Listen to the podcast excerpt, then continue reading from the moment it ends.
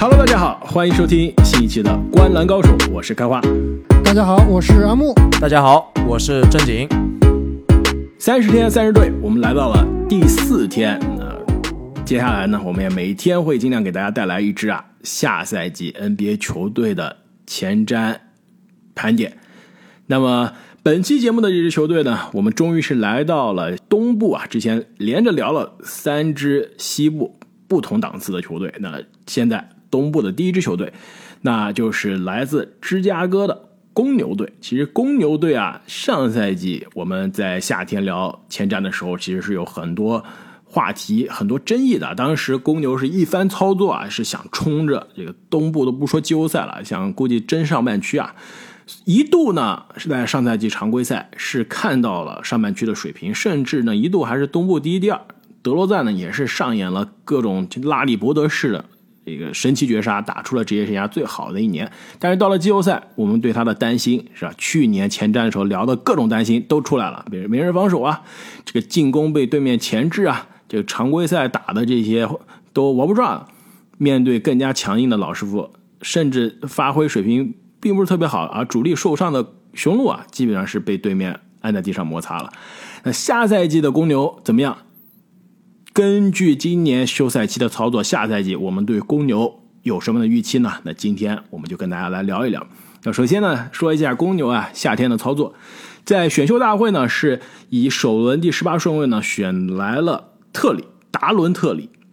那在自由市场啊，两笔签约。其实两笔啊，我给他的分数其实都很高，都是低成本，有可能高回报。两个曾经的全明星老将啊，其实一个并不老，但是感觉也在联盟打了很多年，那就是庄神德拉蒙德中锋的替补。那另外一个呢是真真正的是老将了，也是曾经的全明星，曾经的 NBA 三阵的后卫德拉吉奇作为空位的替补。失去的人才呢，基本上更多是年轻人或者是轮换边缘的。就最有名的，比如说咱们的 T.T. 汤普森、那特洛伊布朗、泰勒库克、马特托马斯以及马尔科姆希尔。那下赛季公牛的首发呢？如果所有人都健康啊，将会是朗佐鲍尔、扎克拉文、达马尔多罗赞、帕特里克威廉姆斯、武切维奇。那替补上呢，有。后卫克鲁索、德拉季奇、多苏莫、科比怀特，小前锋呢有格林，这个应该是贾文特格林。那大前锋呢有小德里克琼斯、扣篮王。那中锋的替补呢，庄神以及托尼布拉德利。呃，上赛季啊，公牛可以说呃进入了季后赛，但是呢一轮游了，市场在。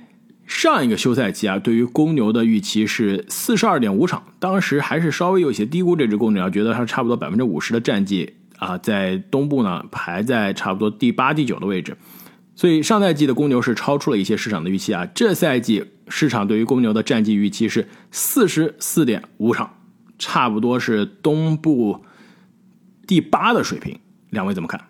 我其实对于他们下赛季常规赛的战绩啊，是比拉斯维加斯要稍好一些的。我预期他们能赢四十六场比赛，那最后能够排到东部的第六名。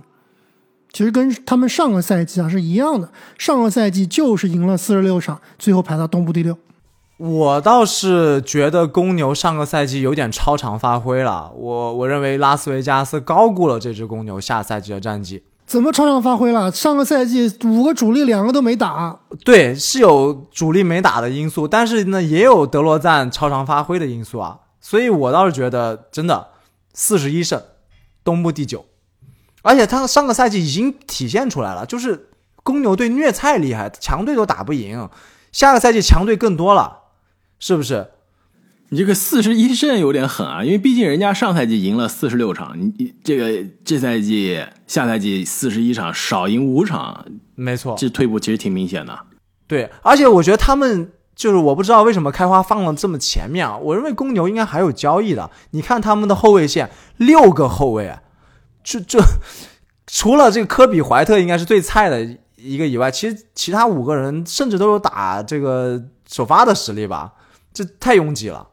但问题是，这几个人他没有办法交易啊，他交易谁呢？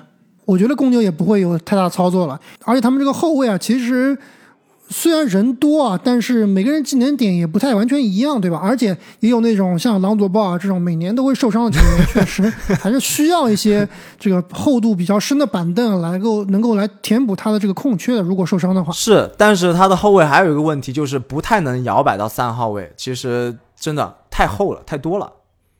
他可以把拉文摇到三号位，顶让到三号德罗赞继续打一会儿四号位。毕竟帕特里克威廉姆斯啊，大伤归来，能不能首发八十二场打满这个首发的大前的位置？其实不一定啊。德罗赞应该还是会客串一下大前。那拉文打三号位，那他这个小后卫啊，就同时出场机会了。就比如说要防守，那我同时上朗佐再加卡鲁索，对吧？要进攻，那我上德拉季奇或者甚至上科比怀特。多苏莫的话也可以客串一下。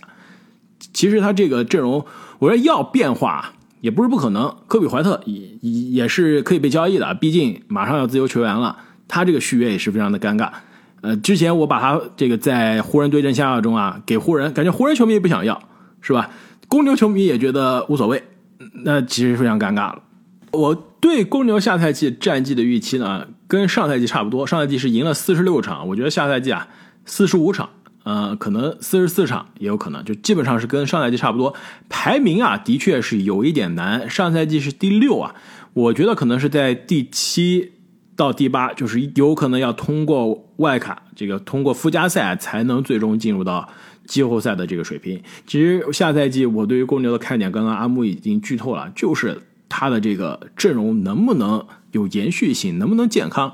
上赛季其实，如果我们看下赛季，我们觉得公牛能首发的这几个人中，比如说帕特里克威廉姆斯，上赛季打了十七场就不打了；朗佐鲍尔三十五场之后报销了；呃，扎克拉文其实也确诊过，只打了六十七场；克鲁索打了一半的比赛，这八十二场比赛打了四十一场，所以其实基本上啊，主力受伤是非常的多的。那下赛季这几个人至少应该是健康回来了。那除此之外，其实几个替补的补强，老将签约我是非常喜欢的。就德拉季奇作为一个独行侠的球迷，真的是非常的气啊！德拉季奇这么低的成本，这么低的代价，居然是去了公牛，而且公牛其实他去打球这个位置是不一定有保证的。刚刚刚刚这你就提到了，对我觉得他的时间是完全没有保证的，竞争太激烈了，对吧？这刚这个正点说了六个后卫，对吧？德拉季奇你到底是第三后卫、第四后卫还是第五后卫？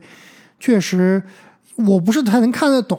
就我看得懂公牛为什么要德拉季奇，但是我看不懂德拉季奇为什么要去公牛，是吧？为什么德拉季奇去，对吧？毕竟给的钱也不多，所以公牛从球队角度上来说无所谓啊。我这么低的代价搞了一个打过总决赛的、打过全明星最佳阵容的级别的老将，虽然这老将水平没有之前了，但是是经验是在的。那另外庄神的这笔签约其实也是非常不错啊。那之前庄神在篮网也好，在呃肌肉人也好。打首发那基本上是有些捉鸡，但是打一个替补，现在看来还是经济实惠的，而且毕竟公牛给的代价也是非常低，今年三百二十万，明年三百三十万，这都是什么水平？这是新秀拿的钱啊！科比怀特马上新秀合同最后一年，球队选项七百四十万，所以庄神两年还没有科比怀特贵呢，一年贵。之前我说了，这武切之前几年还是保持健康的，万一对吧？武切。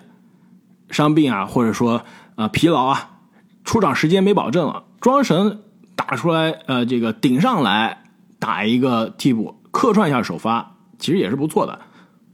另外一个看点就是德罗赞啊，下个赛季能不能维持他的高光表现，是不是吃饺子？这个赛季对吧？其实之所以我把公牛的战绩预期下调啊，就是我我想到上个赛季。可能有三到五场比赛都是最后时刻靠德罗赞，要么是绝绝杀，要么是硬 carry carry 回来的。就如果说均值稍微回归一点，你少赢了这么三五场，其实就是到了我的这个战绩了。所以德罗赞下个赛季能不能有这么精彩的发挥啊？需要对，对于德罗赞，其实我们之前聊排名的时候已经聊过了。就德罗赞，我觉得下赛季应该是。可能会有所下滑，但肯定不会是断崖式的下滑，像类似于兰德尔前几年那样。对，其实我觉得，如果正经，如果下赛季公牛啊真的和你的预期一样，最后是拿了个东部第八，只赢四十一场比赛啊，我觉得他们打到一半就可能要队要拆了。其实我觉得下赛季是公牛最后一年的机会，如果打不好，这个球队就要解散了。首先你看一下，其实下赛季武切维奇是合同年最后一年，对吧？德罗赞最后两年，其实这两个人都是可以卖的。如果说你下赛季公牛打到一半发现战绩很差，对吧？冲要打外卡赛，甚至说这个季后赛都没有保证的情况下，我要是老板，我会果断放弃的。那可能队内啊，唯一的非卖品就是刚刚签约的拉文了。以后可能是以拉文啊、这个朗佐啊吧，加上帕特里克威廉姆斯这样一些中生代的球员、年轻球员为主来建队。那其实德罗赞、啊武切维奇都是可以去在。这个赛季中啊，交易给一些需要集战力的，没错，我这里写的就是湖人，对吧？你德罗赞就是可以等一下，这个不是我在两个月之前提的方案吗？德罗赞加武切为主体换戴维斯，不是被你们这不否决换戴维斯，不可能换戴维斯，而且他也不要戴维斯，对吧？他肯定是要换的这个戴维斯。湖人出什么？你告诉我，贝弗利吗？威少啊，到期合同湖人选秀权呀，啊，这个威少交易价值太高了，被威少连你连半个德罗赞现在都还不来。德罗赞什么水平？上赛季是最佳阵容的水平啊！对，再不行可以换个武切嘛，对吧？武切最后一年了，我觉得湖人拿来用用也是不是不可以的。这倒是可以考虑。你要两个人打包换，那实在是太难了。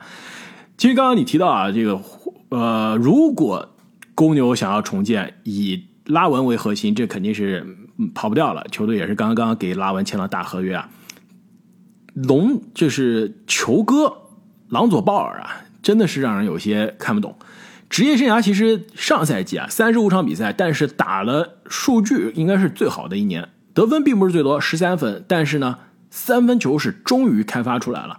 其实之前一年在鹈鹕，三分球命中率已经上来了，是这个场均三分球命中率百分之三十七点八，职业生涯是最高了。那在公牛这一年呢，四十二点三啊，这命中率是什么水平啊？这基本上就是联盟非常优秀的三分射手的水平了，而且呢，产量一点都不低，每场进三点一个。另外呢，就是这个助攻自己没有少，抢断也没有少，基本上是后卫线防守非常重要的存在。但是呢，三十五场比赛报销了，职业生涯没有一年是打过超过三呃六十三场比赛的，所以每年都在伤，每年都在伤。所以朗佐鲍尔啊，我非常希望可以看到一个一整个赛季健康的他。真的，基本上当年在高中就是年少成名，大学也是打得风生水起啊，当时也有状元的呼声。那进入到联盟之后，没有一年是让人看到完整的他兑现天赋的机会了。现在他弟弟基本上在抢在他前面啊，兑现了天赋，全明星都进了。就说作为哥哥呢，现在是越打越低调，越打越沉沦。其实很多球迷已经忘记有当年这个叱咤风云、大家非常喜欢的宝藏男孩这个朗佐鲍尔的身影了。所以下赛季我想看到的就是一个健康的朗佐鲍尔到底是什么样的一个水平。其实我休赛期看这个朗佐鲍尔的一些训练视频啊，还是感觉他这个技能点啊，确实是非常的独特。非常的独特。就我看一个视频啊，是他在练这个平衡啊，就踩那种平衡球一样的东西，单脚踩平衡球。然后呢，周围围了一圈训练师，大概三个训练师，一个在左边，一个右边，一个前方，给他抛网球。他是单脚站到平衡球上，然后接网球，接到以后呢，立马在这种基本上是不看人传球，把球再传回去，非常非常的风骚。这个训练我看老詹跟库里都练过，真的，这种传球大师就要练练这种电光火石，而且是在失去平衡的情况下传球。没错，那另外一个公牛的看点啊，当然就是德罗赞和拉文啊，两个球队真正的核心啊。其实从阵容上来看，公牛的阵容真的不错，要深度有深度，要年轻人有年轻人，要老将呢也有老将。只要是健康啊，其实球队的地板还是不错的。但是你真正要推上一线，真的还是要看这两个全明星级别的球员。上赛季刚刚正经说了，之所以公牛能超出预期啊，很多球是应届大师、第四节之王德罗赞硬生生的抢回来的。但是下赛季他能不能这样？而且更关键是啊，你这个应届大师一辈子了，基本上都是常规赛的应届大师，季后赛没有高光表现，接不动了。解不动了。那拉文更不用说了，之前也是没有足够的季后赛的履历啊，所以下赛季公牛啊，真正的还是要看他季后赛能不能突破一轮。其实对于这支球队来说，虽然是感觉 all in 了这支球这个阵容，但是真正的目标，我估计下赛季也就是东部过了一轮也能交代了。你真的想突破第二轮，这个球队真的也不用想了。那说完了公牛队下个赛季的看点啊，又让我们回到了非常有趣的这个正大综艺的环节。那么继续我的这个 NBA 球队老板的系列啊，公牛队的老板兰斯道夫，我把他定义成所有 NBA 球队老板里面最幸运的一个人。他最开始啊是一个税务律师，后来呢成了这个 MLB。芝加哥白袜队的老板，然后呢，发现这个东西买，哎，买体育球队是真挣钱啊，能挣钱是吧？于是就开始专门买体育球队。当年啊，以这个大概是一千万左右的这个价格吧，买下了芝加哥公牛队。而且能买到，也不是因为当时他出价最高啊，有其他人出价更高的，只是因为这个。原来的球袜的裙带关系，没错。原来的球队球队老板不希望把公牛迁到其他城市去，而这个兰斯道夫有了白袜队，肯定是留在芝加哥的。然后在他买下球队的第二年，就选中了那个男人，迈克尔乔丹。然后呢，现在的这个芝加哥公牛队的市值啊，应该是在三十到四十亿这个样子，非常夸张。对我看了一下他个人的身价。现在也是差不多十八亿左右，对，二十亿左右。嗯，就靠靠炒球队啊，各种买体育球队，真挣钱。那正经聊完了你的这个老板做什么的系列啊，要到我了。我继续要说，我来问开花系列。就是这个开花，我看最近留言板非常非常多的球迷想要聊一聊球星卡。我记得你去年是去了芝加哥参加了这个球星卡展会啊，啊，今年是另外一个地方，是在我们新泽西本地。我就想问问这个球星卡展会，因为每年这个美国都会搞这个球星卡大会啊，要不给大家介绍一下这个大会到底是什么个情况啊？到底有一些什么样有趣的事情？大简单介绍一下。你说的这个展会啊，是它每年全国性的，就叫做 National，咱们国内的玩家叫它这个国展，就美国所谓的国展。一年一次，那基本上呢，举办地呢，芝加哥、克利夫兰、大西洋城，然后这几个城市之间轮回。那芝加哥举办的频次是最多的。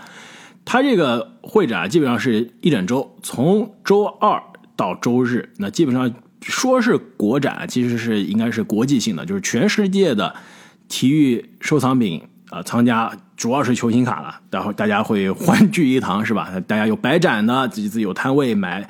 球星卡卖球星卡交易，然后各种这个呃叫做各种公司，还有自己的展台，比如说这些球星卡的生产商啊，比如说帕尼尼啊，这个大家以前经常球这个老的呃国内的玩家非常喜欢的，比如说 UD 啊、Tops 啊这些品牌商都会有自己的展台，然后呢，这些品牌商呢也会搞自己的各种各样的这种呃活动，就比如说帕尼尼经常会请球星啊，像比如说切特啊这些新的。